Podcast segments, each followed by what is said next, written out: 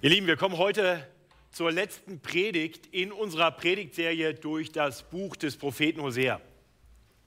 Ich denke, wir haben alle gemerkt, diese Predigtserie hatte es in sich.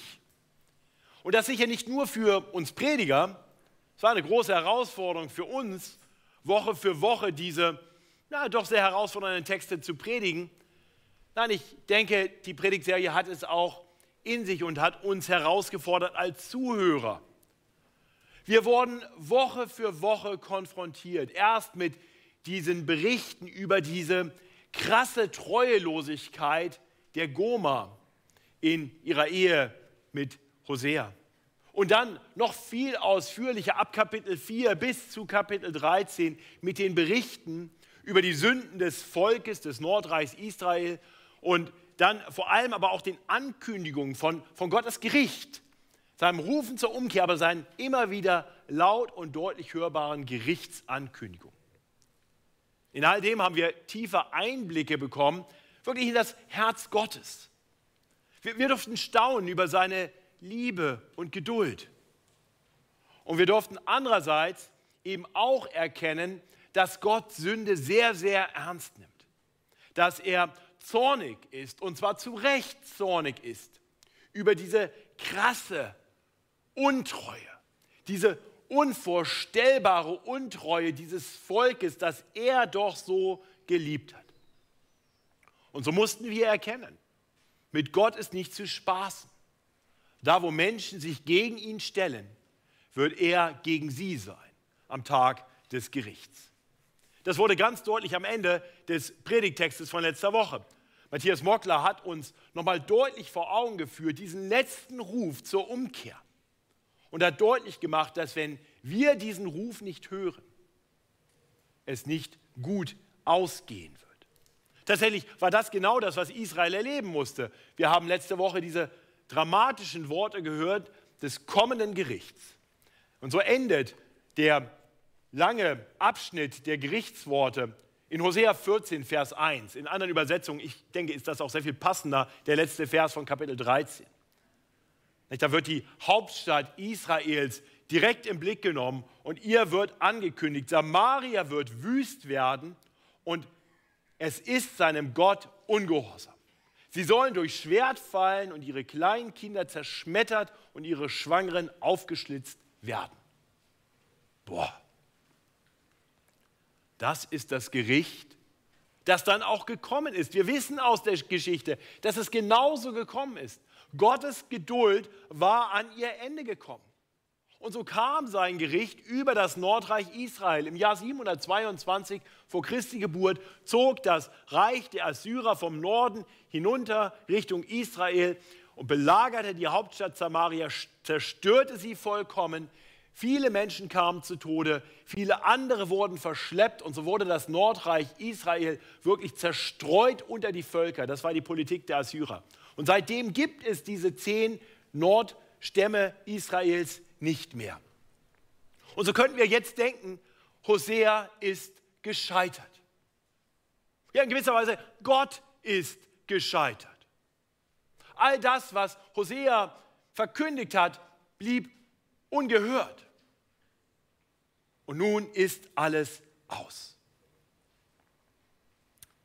Allerdings haben wir schon bei dem Bericht über Hosea und Goma in den ersten drei Kapiteln bedacht, dass aus diesen Kapiteln immer wieder im Neuen Testament zitiert wird. Und Gott so deutlich macht, das, was Hosea verkündigt durch sein Leben und dann vor allem durch seine Worte, hat Relevanz für die Menschen hier und heute, für die christliche Gemeinde. Und deswegen sollen wir daraus lernen. Dieses Wort ist eben nicht letztendlich geschrieben für das Nordreich Israel, das diese Worte nicht gehört hat. Es ist geschrieben für uns, sodass wir durch diese Worte der Schrift ermahnt werden und Wegweisung finden, sodass es uns nicht so ergehen muss wie dem Nordreich Israel damals.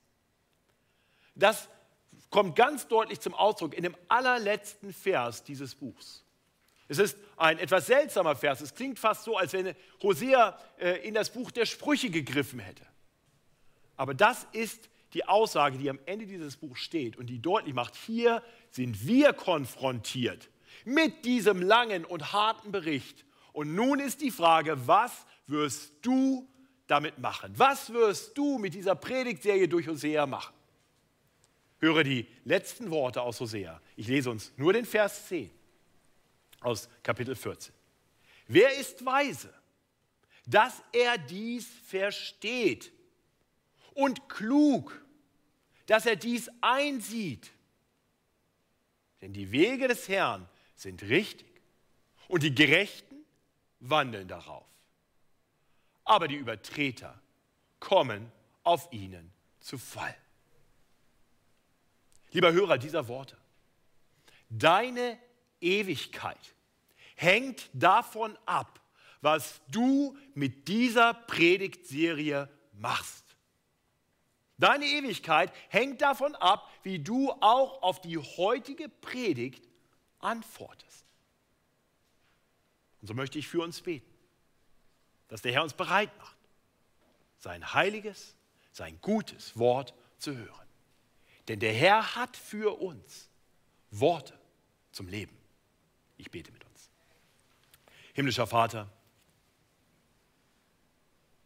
wir tun uns oft schwer damit, wenn wir konfrontiert werden mit unseren Sünden und mit deinem gerechten Zorn über die Sünde, mit Drohworten. Herr, wir bekennen dir, dass wir Sünde oft viel zu leicht nehmen dass wir dich viel zu gering schätzen. Und gerade deshalb diese Androhungen als unangemessen empfinden. Herr, ich möchte dich bitten, dass du uns bereit machst, zu verstehen, wie heilig, wie gut, wie herrlich du bist. Und Herr, schenk uns einen ehrlichen Blick auf uns selbst, auf das wir erkennen, wie sehr wir abhängig sind von deiner Gnade. Herr, und so bete ich für mich und für meine Geschwister, die unter meinem Wort sitzen heute Morgen. Sprich du zu uns. Überführe uns, wo das nötig ist. Und weise du uns den Weg. Den Weg des Herrn, der gut und richtig ist, auf dass wir darauf wandeln und bei dir Vergebung, Gnade und Segen finden. Darum bitte ich in Jesu Namen. Amen.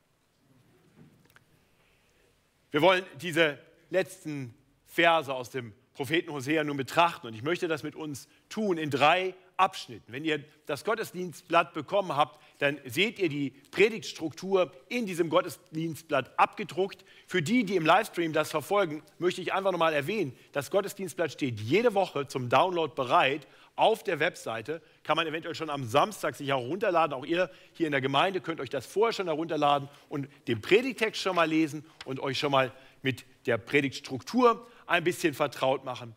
Wir werden heute drei große Fragen bedenken.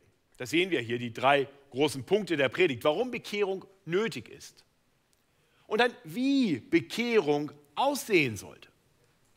Und schließlich, was Bekehrung bewirkt.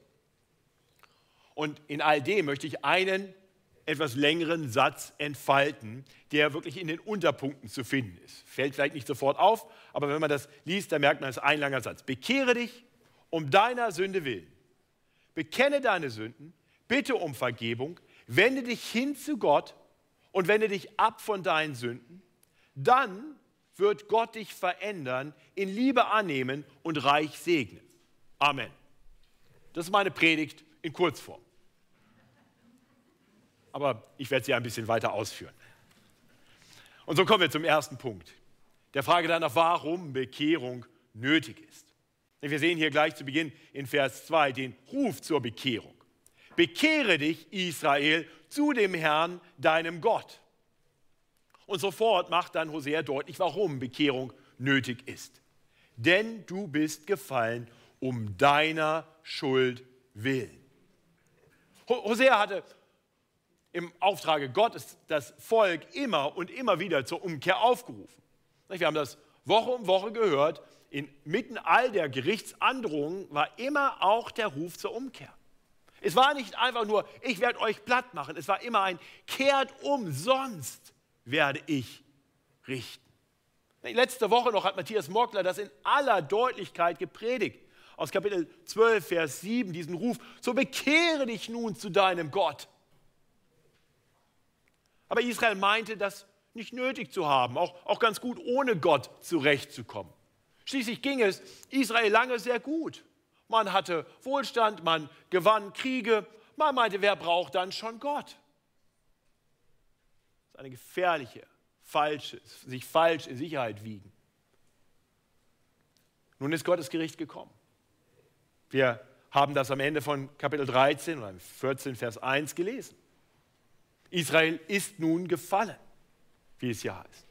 Und der Grund dafür ist nicht, dass Gott irgendwie in unangemessenem, unkontrollierten Zorn irgendwas gemacht hat, was falsch war. Nein, der Grund dafür war die Schuld Israels. Es ist die gerechte Strafe.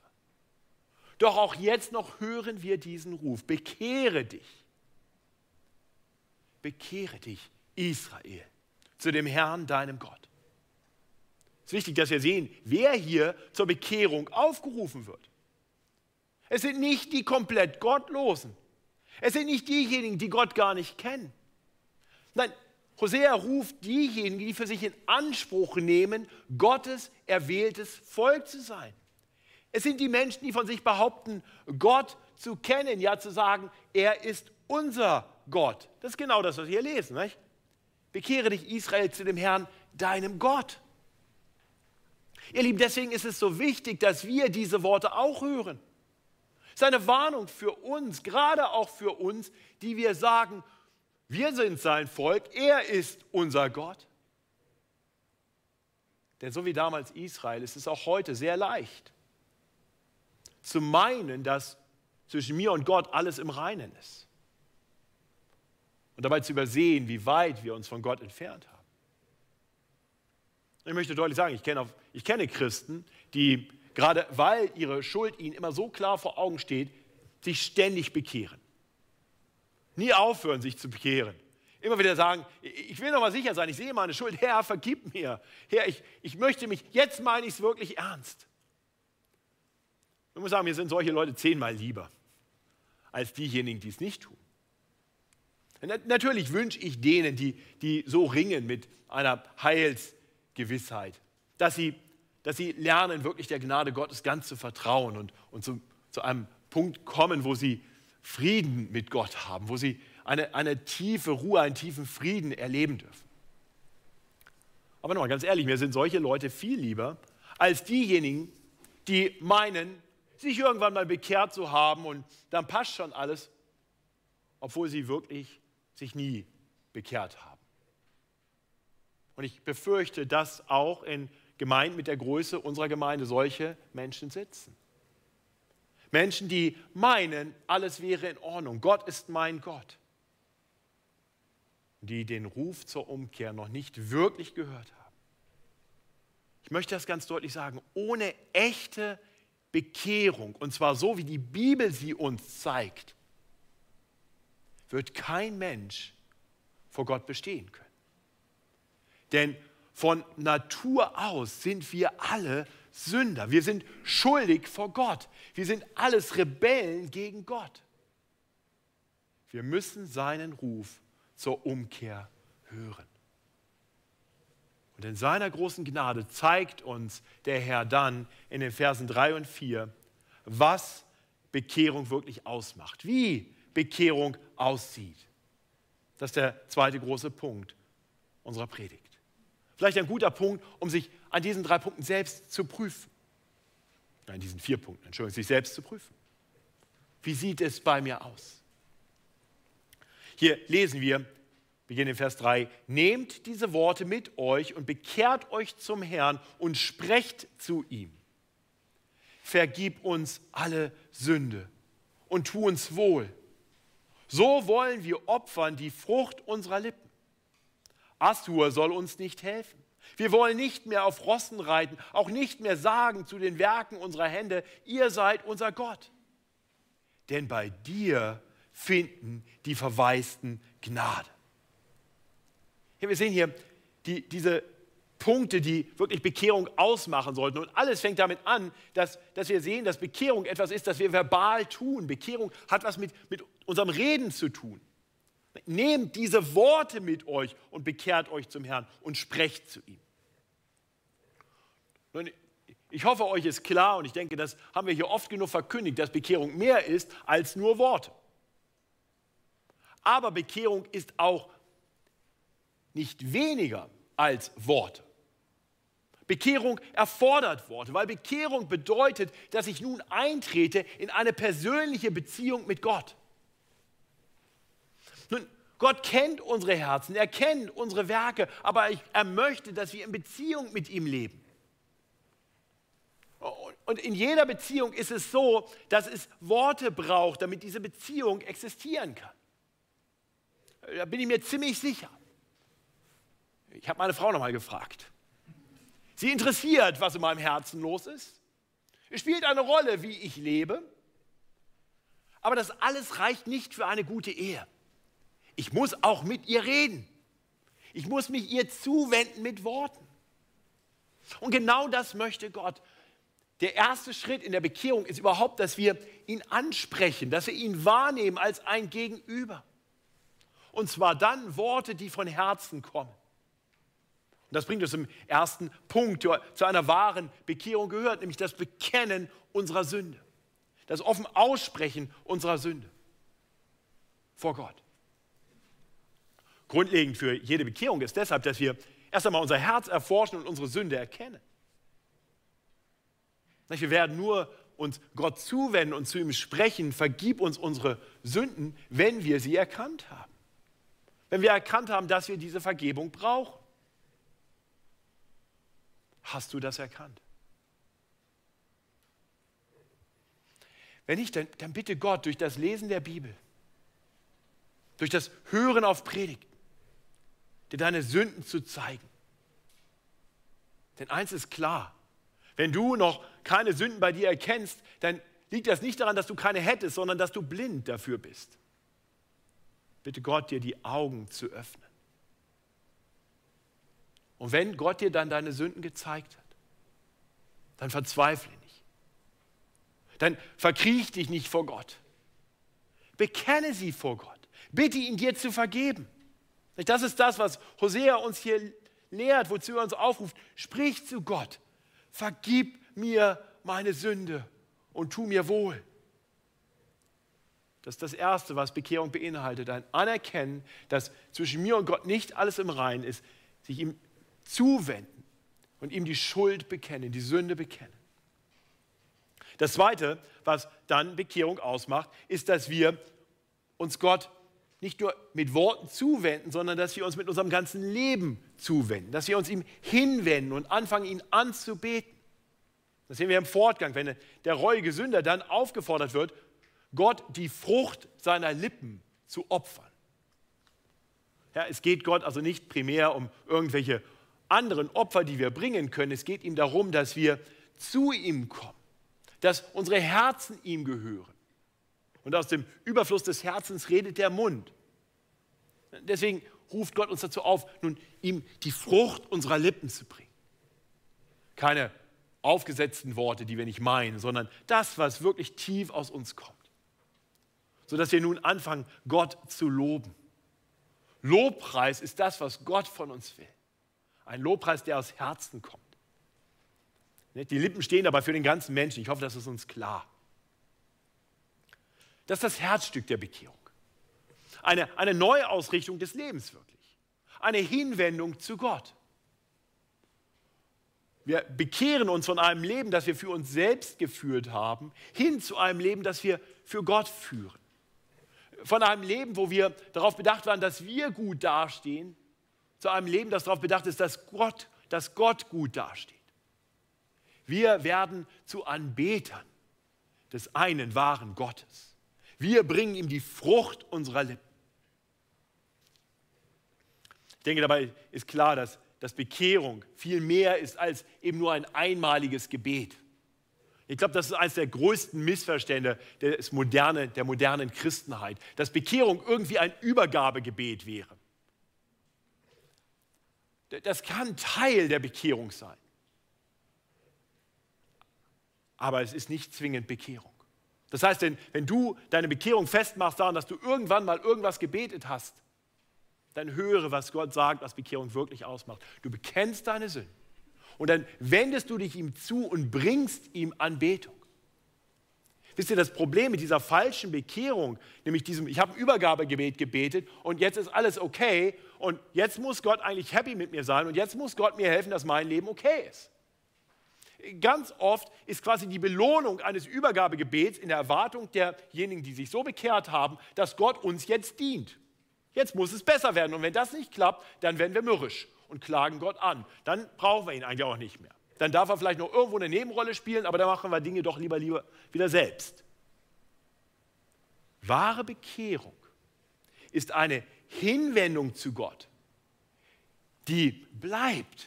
Lobpreis ist nun unser Lebensthema. Wir leben für Gott, wir weihen ihm unser ganzes Leben. Und wir erwarten nicht, dass er uns dient, sondern wir erkennen an, dass wir von ihm berufen sind, ihm zu dienen, ihn zu ehren.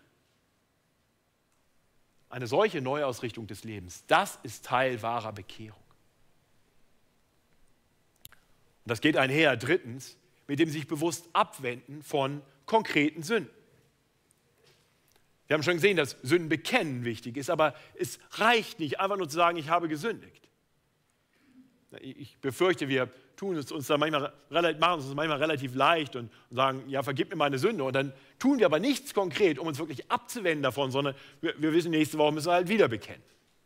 Eine wahre Bekehrung ist wirklich ein Anerkennen, dass Sünde schlecht ist. Es ist ein, ein Abwenden davon. Bei Israel gibt es hier konkrete Sünden, die angesprochen werden, wenn es hier heißt, Assur soll uns nicht helfen, wir wollen nicht mehr auf Rossen reiten. Das heißt, eine große Sünde im Nordreich Israel war das Vertrauen auf Macht, auf Fähigkeiten, die man in der Welt finden konnte. Allianzen, militärische Allianzen mit Assur, Assyrien oder auch mit Ägypten. Die, das Nordreich wechselte immer hin und her, je nachdem, wo die Bedrohung größer zu sein schien, schloss man sich wieder mit den anderen zusammen und erwartete, so sind wir dann sicher der richtige Partner, dann funktioniert es.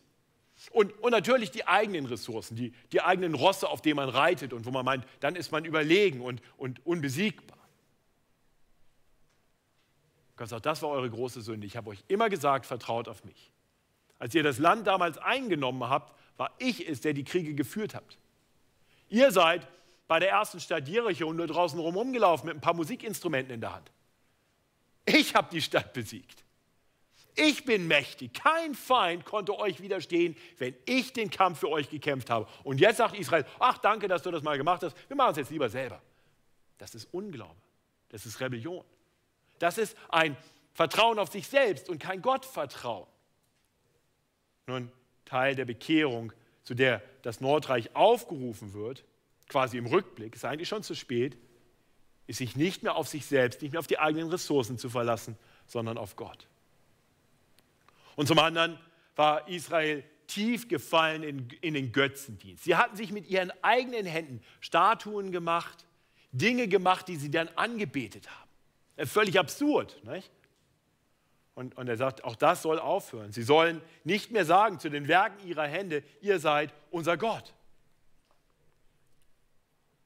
Es mag sein, dass du hier sitzt und sagst, das sind interessante Dinge, aber ich habe gar kein Pferd und mit Assur hatte ich auch noch nie einen Kontakt und äh, habe mir auch noch kein Götzenbild gemalt. Ja?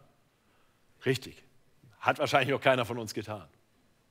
Das sind zwei konkrete Sünden aus der Zeit Israels, die Israel bekennen soll und von denen sich Israel bewusst abwenden soll. Was sind die konkreten Sünden in deinem Leben, die du bekennen musst und von denen du dich konkret abwenden solltest? Vielleicht sind die gar nicht so anders wie die bei Israel. Vielleicht verlässt auch du dich mehr auf dich selbst, auf deine eigenen Ressourcen. Gebet ist dann immer noch was, was so vielleicht im Nachgedanke, der dann kommt, wenn es mit den eigenen Dingen dort nicht so geklappt hat, dann kann man ja auch nochmal Gott fragen.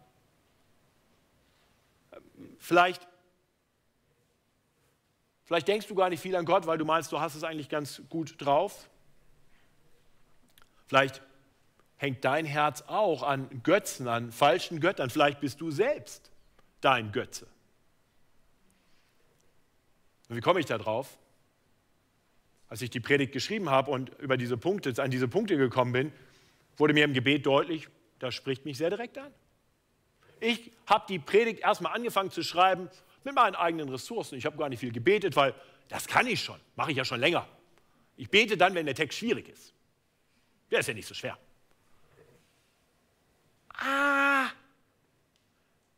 Und dann hat mich das überführt, dass ich, dass ich die Predigt auch in dem Moment noch so geschrieben habe, eigentlich mit dem Gedanken, hoffentlich stehe ich dann gut da vor der Gemeinde. Heute mal ein etwas erbaulicherer Text.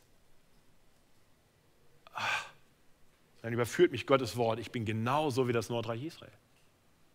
Ich verlasse mich auf mich selbst. Bin mehr auf mich bedacht, als darauf, dass wir über Gott staunen und ihn anbeten. Ich habe das Gott bekannt und ich habe mir in dem Moment vorgenommen, das soll jetzt anders sein und bin zu Gott gerannt im Gebet. Vielleicht sind es bei dir ganz andere Themen, aber ich möchte dich auffordern, gerade auch wenn wir hier im Gottesdienst Zeiten haben des Sündenbekenntnisses. Ich wäre dankbar, dass äh, Sammy vorhin ein Sündenbekenntnisgebet mit uns gebetet hat. Dass wir, dass wir das nicht nur so allgemein machen, sondern dass wir das sehr persönlich werden lassen. Dass wir sehr persönlich unsere Sünden bekennen. Ich möchte euch ermutigen, gerade an den Sonntagen, wo wir Abendmahl feiern, dass ihr an diesen Sonntagen, wenn wir eine Zeit der Stille haben, nochmal vor dem Abendmahl, nicht nur sagt, ja, ja, vergib mir meine Sünde, sondern ganz konkret und vielleicht schon in der Woche davor, ganz konkret schaut, wo sind Dinge in meinem Leben, die nicht passen. Und dann nicht nur es zu bekennen, sondern konkrete Pläne zu machen, sich davon abzuwenden, es anders zu machen in Zukunft. Darum geht es. Gott zuwenden, für ihn leben und sich von den Sünden bewusst abwenden. Ich hoffe, das haben wir getan.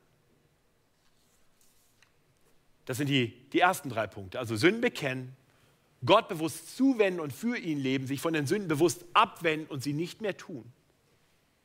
Und dann viertens, der Gnade Gottes vertrauen. Nicht so, lehrt uns so sehr, dass wir im Glauben bekennen sollen, bei dir finden die Verwaisten Gnade. Das ist ein ganz wichtiger Aspekt der Bekehrung. Wir erkennen nicht nur an, dass wir Sünder sind und verändern unser Leben. Wir lernen wirklich der Gnade Gottes zu vertrauen. Das ist, was die Bibel wirklich Glauben nennt. Wir lernen der Gnade Gottes zu vertrauen. Wir können das, weil, weil uns Gott in der Bibel zeigt, wie gnädig er ist, wie, wie bereitwillig er jeden aufnimmt, der sich ihm wieder zuwendet. Wir, wir, wir haben doch dieses wunderbare Bild von Goma, dieser untreuen Frau, die Hosea immer und immer wieder aufnimmt. Sodass wir lernen dürfen, durch diese Bilder zu sehen, wie gnädig Gott ist und, und wirklich unser Vertrauen auf seine Gnade zu setzen. Hier wird von Hosea noch ein anderes Bild gebraucht, denn er sagt, die Verwaisten finden Gnade bei Gott. Ein Bild dafür, dass, dass wir aufgrund der Sünde getrennt sind von Gott. Wir sind zwar Geschöpfe Gottes, aber wir sind verstoßen aus dem Hause Gottes. Wir gehören nicht mehr zu ihm. Wir sind nicht die Kinder Gottes von Natur aus. Wir sind verwaist. Doch Gott nimmt sich der Verwaisten an. Wenn sie zu ihm kommen, wenn wir uns Gott zuwenden, ernsthaft wirklich zuwenden und sagen, Herr, ich will jetzt für dich leben, ich will nicht mehr in der Sünde leben, dann macht Gott seine Arme auf und sagt, komm her, ich nehme dich an, ich adoptiere dich, du darfst ab heute dich ein Kind des heiligen Gottes nennen. Wir haben das wunderbare Beispiel des verlorenen Sohnes dieses schöne Bild, das Jesus uns gibt von, von einem Sohn, der sich vom Vater getrennt hat, nichts mehr von ihm wissen wollte, hat das Erbe mitgenommen, alle Beziehungen beendet. Und er erkennt, dass er auf falschen Wegen ist. Er wendet sich von seiner Sünde ab. Er wendet sich dem Vater wieder zu. Er läuft zu ihm hin. Er bekennt ihm seine Schuld. Aber was tut der verlorene Sohn noch nicht? Er vertraut noch nicht auf die Gnade Gottes. Er meint, ich bin es nicht wert, dein Sohn zu sein. Ja, richtig, hat er völlig recht. Das stimmt übrigens auch für dich und mich. Aber Bekehrung bedeutet darauf zu vertrauen, dass auch wenn wir es nicht verdient haben, es wirklich wahr ist. Gott öffnet seine Arme und sagt, komm her zu mir. Ich freue mich so, dass du da bist. Ich hab dich lieb. Ihr Lieben, Bekehrung bedeutet zu lernen, der Gnade Gottes zu vertrauen. Sprich zu Gott. Bei dir finden die Verwaisten Gnade. Amen. Und das bringt uns direkt zum dritten Punkt dieser Predigt. Was Bekehrung bewirkt. Wir haben jetzt gesehen, wie Bekehrung aussieht. Was bewirkt nun Bekehrung? Das ist der längste Teil unseres Textes, wird nicht der längste der Predigt, keine Sorge. Hosea gebraucht sehr bildhafte Sprache. Ich werde die nicht im Detail für uns nochmal versuchen zu erklären. Ich glaube, die Bilder sind relativ klar. Sie, sie sprechen in die Lebenswelt Israels hinein und es sind wunderbare Zusagen. Zusagen des Segens, der Liebe Gottes. Hör diese wunderbaren Zusagen in den Versen 5 bis 9. Gott spricht. Wenn Israel sich bekehrt, wenn Menschen sich zu ihm bekehren, so will ich ihre Abtrünnigkeit wieder heilen. Gerne will ich sie lieben, denn mein Zorn soll sich von ihnen wenden. Ich will für Israel wie ein Tau sein, dass es blühen soll wie eine Lilie. Und seine Wurzeln sollen ausschlagen wie eine Linde. Und seine Zweige sich ausbreiten, dass es so schön sei wie ein Ölbaum und so guten Geruch gebe wie die Linde. Und sie sollen wieder unter meinem Schatten sitzen. Von Korn sollen sie sich nähren und blühen wie ein Weinstock. Man soll sie rühmen wie den Wein vom Libanon. Ephraim, was, soll dir, was sollen dir weiter die Götzen? Ich will dich erhören und führen. Ich will sein wie eine grüne Tanne. Von mir erhältst du deine Frucht. Wir lesen hier von drei großen Verheißungen. Drei große Verheißungen. Das beginnt in, in Vers 5 mit der ersten großen Verheißung, dass Gott diejenigen, die sich ihm zuwenden, grundlegend verändern wird. Vers 5. So will ich ihre Abtrünnigkeit wieder heilen. Und Gott verheißt denen, die sich ihm im Glauben zuwenden, dass er ihre Sündennatur, ihre Abtrünnigkeit heilen will.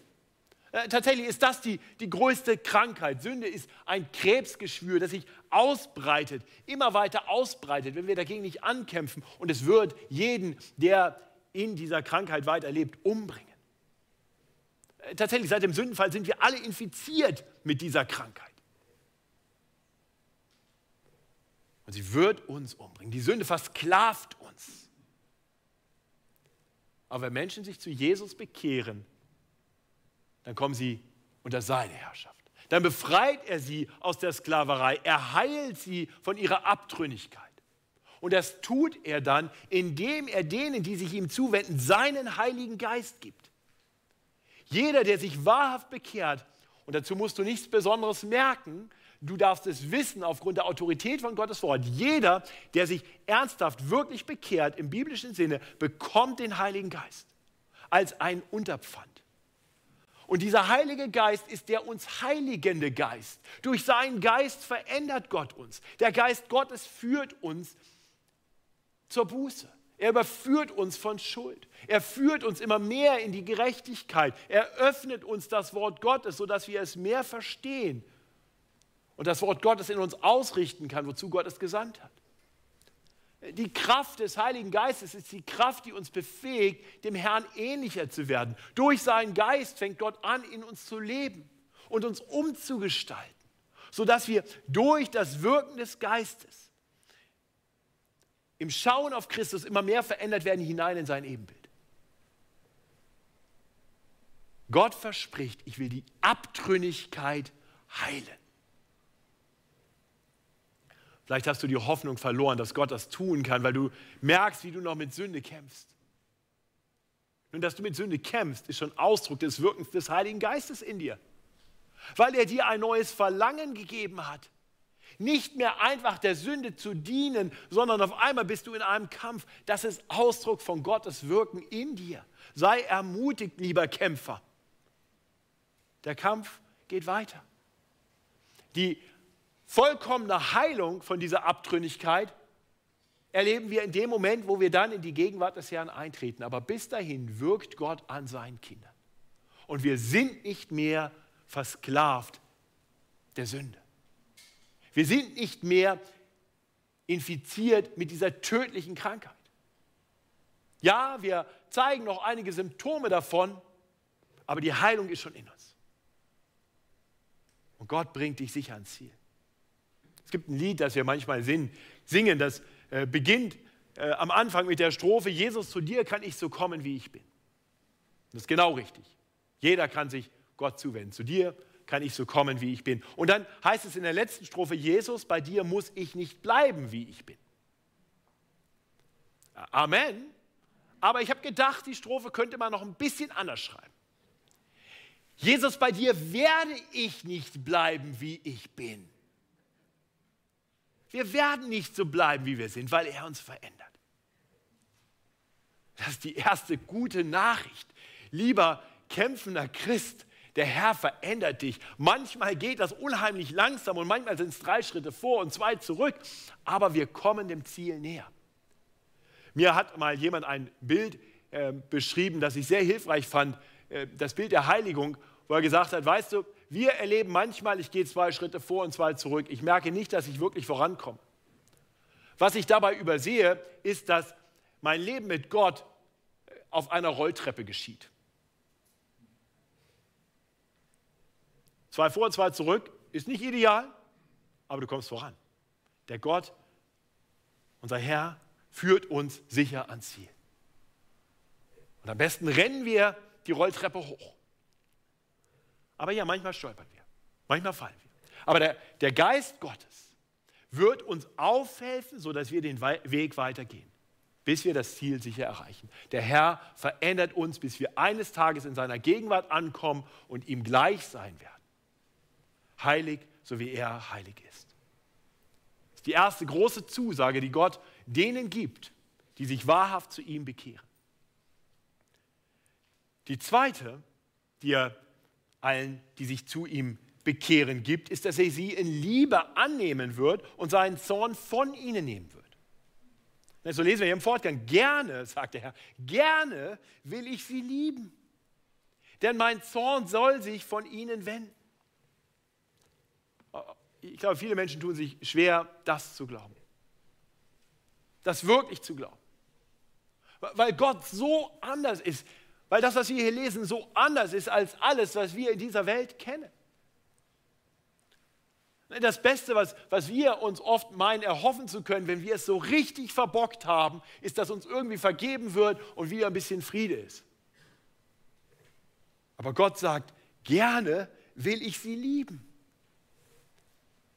Gott ist so anders, wie wir es sind. Er hat Hosea einen Auftrag gegeben, das, das bildhaft vorzuleben, indem er Gomer nimmt, ein Hurenweib sich nimmt und dieses Hurenweib liebt. Und als sie sich abgewandt hat, als sie ihn betrogen hat, als sie sich verhurt hat, da hat er sie weiter geliebt. Ja, am Ende hat er sie teuer zurückgekauft, als sie ihr Leben völlig gegen die Wand gefahren hatte, wahrscheinlich irgendwo völlig in die Abhängigkeit gekommen war, wahrscheinlich nicht mehr attraktiv genug war, um genug Freiheit zu haben, war sie irgendwo versklavt und er geht und kauft sie sich zurück und nimmt sie wieder in sein Haus und liebt sie weiter. Ich weiß nicht genau, wie das bei Hosea war, aber ich kann mir vorstellen, dass er das getan hat im Gehorsam Gott gegenüber, aber vielleicht nicht gerne. Gott sagt, ja, das ist nur ein Bild. Ich liebe euch gerne. Gerne will ich sie lieben. So ist Gott. Ja, obwohl Gott immer schon vollkommen und, und voller Liebe ist. Obwohl er allwissend ist, alles weiß, was wir tun. Obwohl er uns wirklich nur gute Gebote gegeben hat, die zu unserem Besten sind. Haben wir uns von ihm abgewandt. Wir sind unsere eigenen Wege gegangen. Wir haben ihm misstraut. Wir misstrauen ihm ständig. Wir rebellieren gegen Gott. Wir geben ihm nicht die Ehre, die ihm gebührt. Wir sind mehr bedacht auf uns selbst als auf ihn. Wir erwarten eher, dass Gott uns irgendwie dienen soll, als dass wir bereit sind, wirklich ihm zu dienen. Also eigentlich spucken wir ihm ständig ins Gesicht mit unseren Sünden. Aber Gott sagt, komm wieder. Und ich gebe dich nicht auf. Er ruft uns zurück und Gott verheißt uns hier, wer sich ihm zuwendet, wer sich wirklich bekehrt, den nimmt er in Liebe an und er wird seinen Zorn von ihnen nehmen.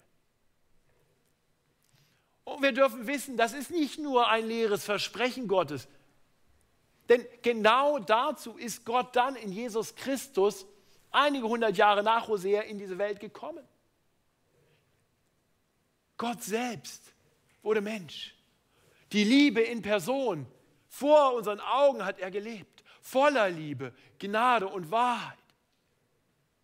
Und in seiner großen Liebe ist er Sünder nachgegangen, hat er Sünder zurückgerufen und hat er Sünder, die sich ihm zuwandten, angenommen. Und dann ist er für Sünder ans Kreuz gegangen. Er war bereit, sein Leben zu geben, sodass sein Zorn, sein gerechter Zorn von uns genommen werden kann. Und so nahm Gott seinen eigenen Zorn auf sich selbst in Jesus Christus.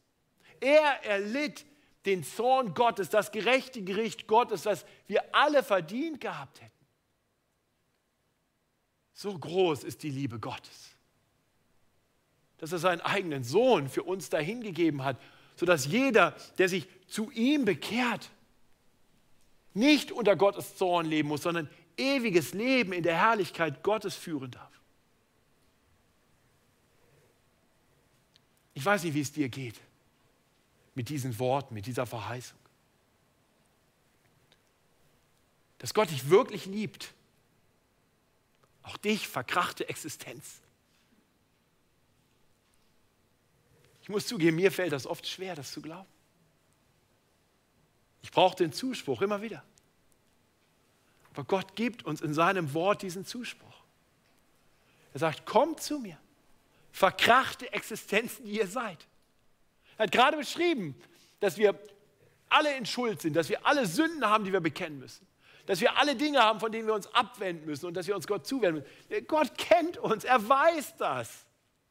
Und er sagt, aber wenn du dich mir, zu, dich mir zuwendest, dann nehme ich dich in Liebe an. Und mein Zorn ist wirklich von dir abgewandt.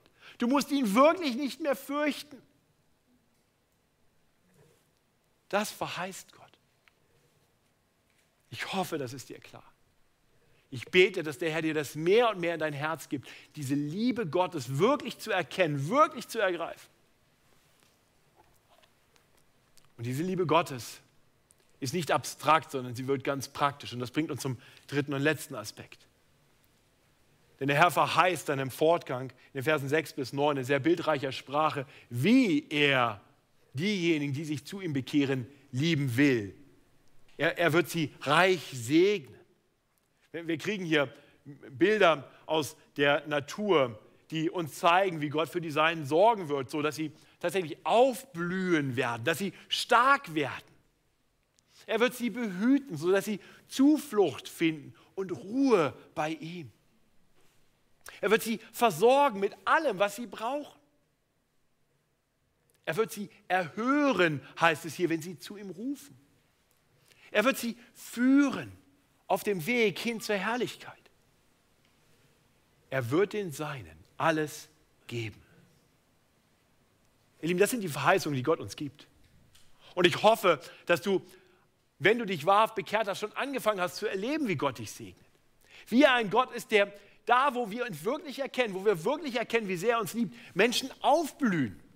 Das ist das Herrliche in Bekehrungen von Menschen. Als Pastor habe ich da äh, wirklich die, die beste Position überhaupt, weil ich so oft erleben darf, wie Menschen Gott wirklich richtig erkennen, wie sie ihn mehr erkennen. Und was ich immer wieder sehe, ist, dass da ein Aufblühen geschieht, ein Strahlen. Dass Menschen, die vorher schwach waren, unsicher waren, im Herrn stark werden, aufgrund seiner Gnade. Dass Menschen, die getrieben waren und keine Ruhe, keinen Frieden hatten, bei ihm Zuflucht und Ruhe finden, auch in schweren Zeiten. Dass wir lernen, mehr darauf zu vertrauen, dass er uns wirklich alles gibt, was wir in diesem Leben brauchen. Nicht alles, was wir uns wünschen, das hat er nie verheißen, aber alles, was wir brauchen, solange der Herr uns hier auf Erden hat. Er erhört unser Rufen. Er ist ein Gott, der uns führt auf dem guten Weg hin zum ewigen Ziel. Die Liebe Gottes ist nicht abstrakt. Die Liebe Gottes ist sehr praktisch. Und Gott erweist sie uns. Er verheißt sie hier jedem, der sich ihm zuwendet. Und so möchte ich dich fragen, hast du Gottes Ruf gehört? Hast du dich bekehrt zu Gott? Wirklich bekehrt? Ist nichts falsch damit, sicherheitshalber nochmal zu tun. Lieber einmal zu viel als einmal zu wenig. Möchte ich einladen, komm zu ihm. Nach der Predigt werde ich, wenn wir einen Moment der Stille haben, bevor wir dein Lied singen, wo du einfach in der Stille deines Herzens zu Gott sprechen kannst. Nun, und ich bin mir sicher, viele von uns haben das gehört und gesagt, ja, ich habe mich wirklich bekehrt und ich vertraue wirklich auf diese Verheißung. Preis den Herrn dafür. Aber wisst ihr, auch wir haben es nötig, immer wieder umzukehren zu Gott. Ich denke, wenn wir mit offenem Herzen mit der Wirkung des Heiligen Geistes in uns diese Predigt gehört haben, diese Worte gehört haben, dann ist uns klar geworden, auch wir brauchen immer wieder Umkehr zu Gott. Und der Herr lädt uns auch dazu ein. Bei ihm ist Segen in Fülle. Wisst ihr, das Problem auch für uns Christen ist, dass wir oft seinen Verheißungen nicht wirklich glauben. Dass wir uns einfach nicht vorstellen können, dass er uns so sehr liebt. Dass er wirklich noch für uns ist. Und, und dann fangen wir an, unsere eigenen Wege zu gehen. Und dann fangen wir an, von Gott enttäuscht zu sein und ihn in Frage zu stellen, weil wir denken, ich erlebe gar nicht so viel Segen. Ja, der Segen liegt auf dem Gehorsam, der Segen liegt auf dem Glauben und nicht auf deinen eigenen Wegen. Kehr um, wieder zurück zu Gott.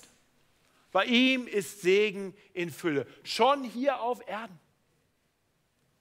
Gibt er jedem das, was wir brauchen für dieses Leben, Kraft, Zuversicht, Frieden. Immer wenn wir uns wieder ihm zuwenden, werden wir das erleben, unsere Herzen wieder in Ruhe finden bei ihm.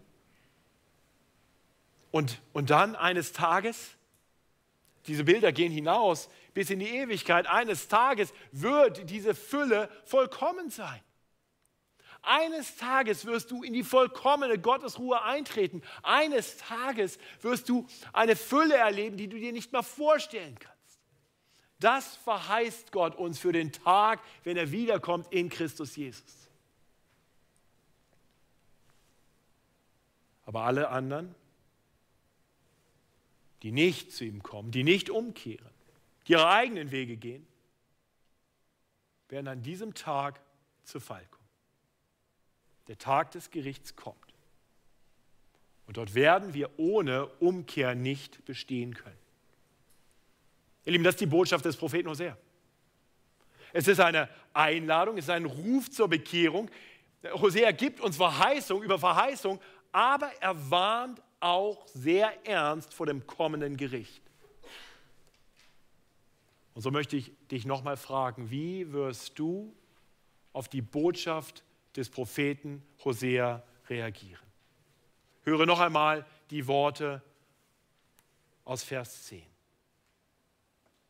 Wer ist weise, dass er dies versteht? Und klug, dass er dies einsieht? Denn die Wege des Herrn sind richtig. Und die Gerechten wandeln darauf. Aber die Übertreter kommen auf ihnen zu Fall. Himmlischer Vater, erbarme dich. Erbarme dich über mich und über jeden hier in diesem Raum und jeden, der anderswo dein Wort hört. Herr, hilf uns, diese Worte nicht an uns vorbeigehen zu lassen. Schenk uns, weise zu sein klug zu sein und anzuerkennen, dass deine Wege richtig und gut sind. Herr, so wirke du Bekehrung. Wirke du in unseren Herzen immer wieder Umkehr, auf dass wir wirklich, wirklich uns dir zuwenden und dann erleben dürfen, wie reich du jeden segnest, der im Glauben zu dir kommt. Wir preisen dich für deine Gnade, für deine erstaunliche Gnade. Gepriesen seist du dafür. Amen.